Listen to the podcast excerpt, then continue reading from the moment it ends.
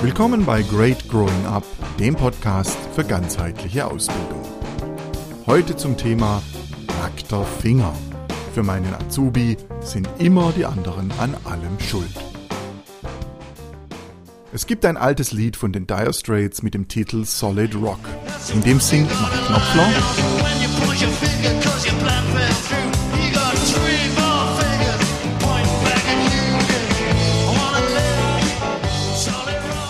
When you point your finger because your plan fell through, you got three more fingers pointing back to you. Zu Deutsch, wenn du mit dem Finger auf andere zeigst, weil dein Plan daneben gegangen ist, gibt es immer noch drei Finger, die auf dich zurückzeigen. Ich bin mir sicher, dass Sie so eine Situation kennen. Eine Gruppe Auszubildender hat in einem Besprechungsraum eine Präsentation erarbeitet und ihn in einem Zustand zurückgelassen, als hätten sie plötzlich vor irgendetwas flüchten müssen. Sie bemerken die Unordnung am nächsten Tag, als sie in dem Raum ein Meeting halten wollen. Das ärgert sie gewaltig, weil sie jetzt hektisch den Raum aufräumen müssen. Nach dem Meeting schnappen sie sich den erstbesten Azubi der Gruppe, der ihnen über den Weg läuft, und stellen ihn zur Rede. Jan. Der weiß sofort, wer schuld ist. Oliver, ihr Ausbilderkollege, der die Azubi-Truppe mit einer neuen Aufgabe so unter Druck gesetzt hat, dass sie keine Zeit mehr hatte, um den Raum aufzuräumen. Für sie wird es jetzt schwierig, denn Jans Antwort wirkt irgendwie plausibel.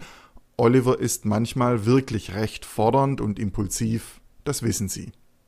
Aber irgendwie werden sie ihren Ärger dennoch nicht los denn Jan weiß in der Regel immer jemanden, der schuld ist. Andere Ausbilder, Azubi-Kollegen, seine Eltern, nur nie er selbst. Jan ist ein klassischer Beschuldiger. Das wirkt auf den ersten Blick sehr selbstbewusst.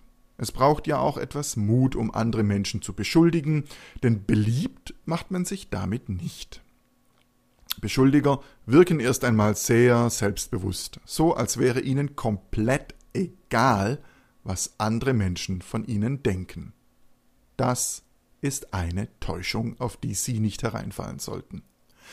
Beschuldigern ist im Gegenteil sehr wichtig, dass Menschen vor allem eines von ihnen denken, dass sie gut sind. Beschuldiger wollen um jeden Preis als schuldfrei erkannt werden.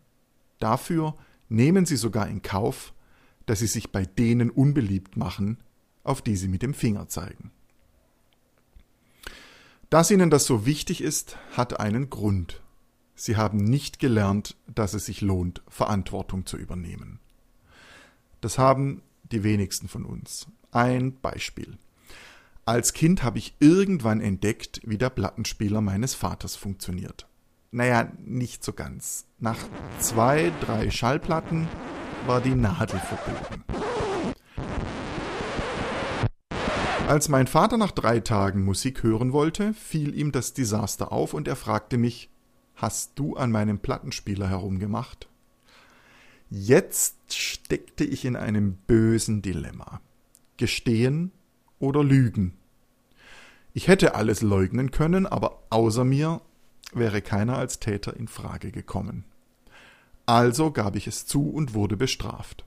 Nicht mit Schlägen, aber mit einer Gardinenpredigt. Das Schimpfen war verdient, das will ich gar nicht bestreiten.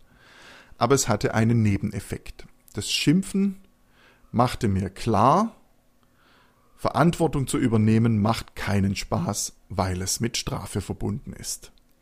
Ob es sich dabei um Schimpftiraden, Liebesentzug, Schläge oder Freiheitsentzug handelt, macht erst einmal gar keinen Unterschied.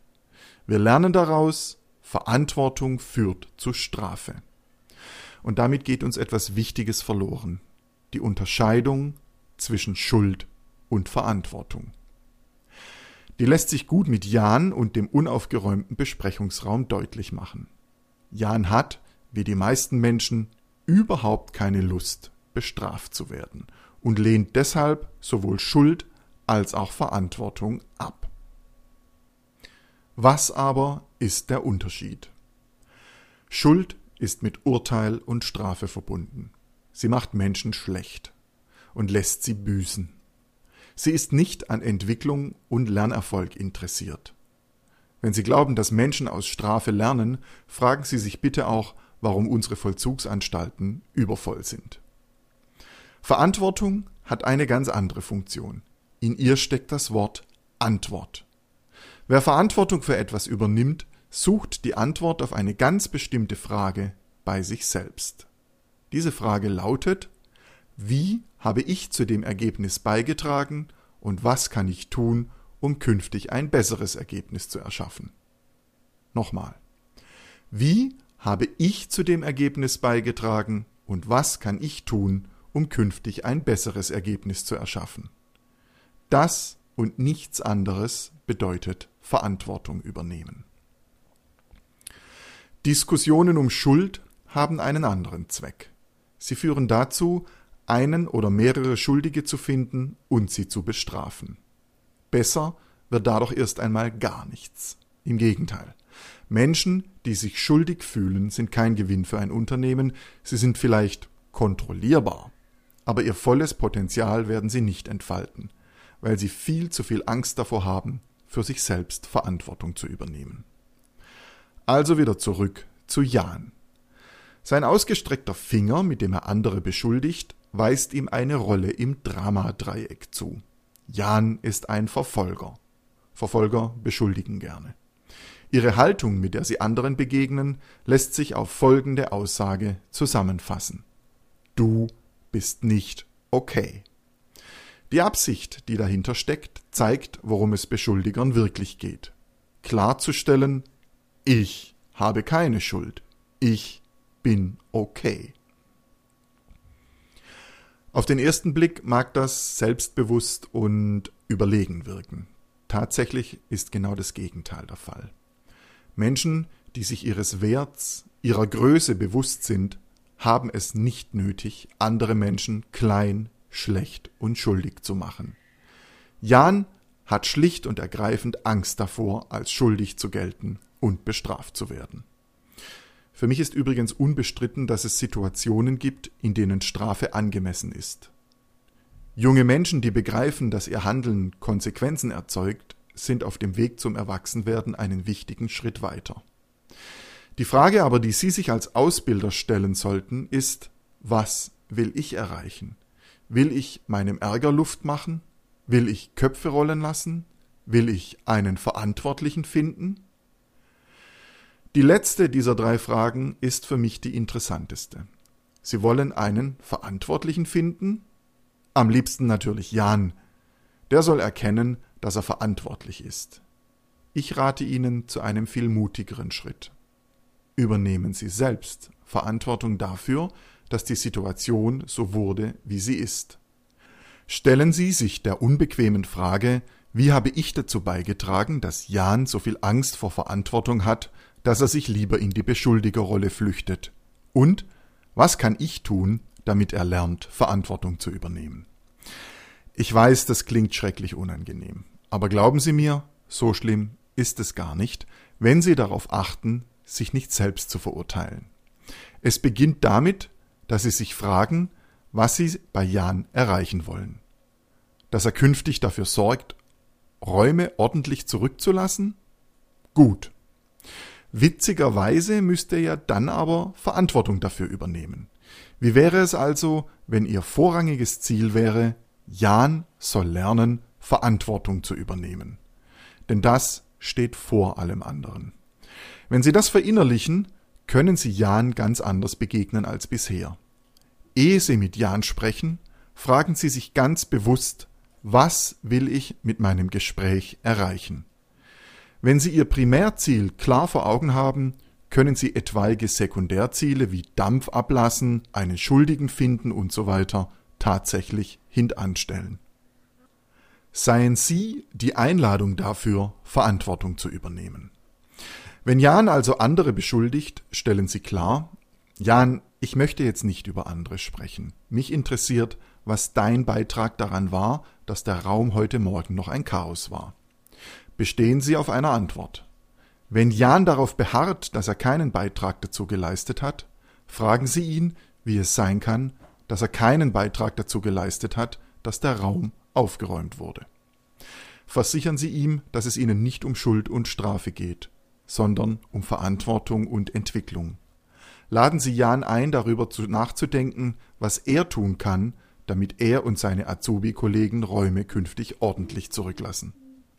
Und vor allem geben Sie ihm Anerkennung dafür, wenn er sich verantwortlich zeigt, indem er seinen eigenen Beitrag anerkennt. Damit ermöglichen Sie ihm eine wichtige Lernerfahrung. Es lohnt sich, Verantwortung zu übernehmen. Genau da kommt übrigens das eingangs erwähnte Zitat aus dem Dire Straits Song wieder ins Spiel.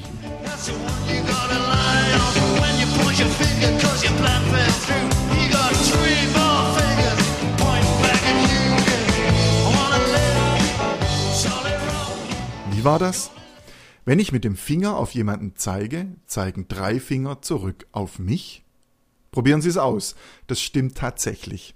Unsere Anatomie macht uns damit schonungslos darauf aufmerksam, dass es uns rein gar nichts bringt, die Verantwortung bei anderen Menschen zu suchen. Auch die lautesten Beschuldiger sind vor allem eines machtlos.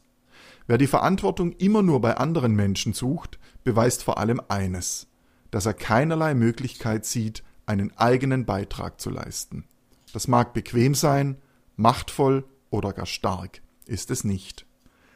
Das Leben geizt im Übrigen nicht mit Chancen, genau das zu lernen.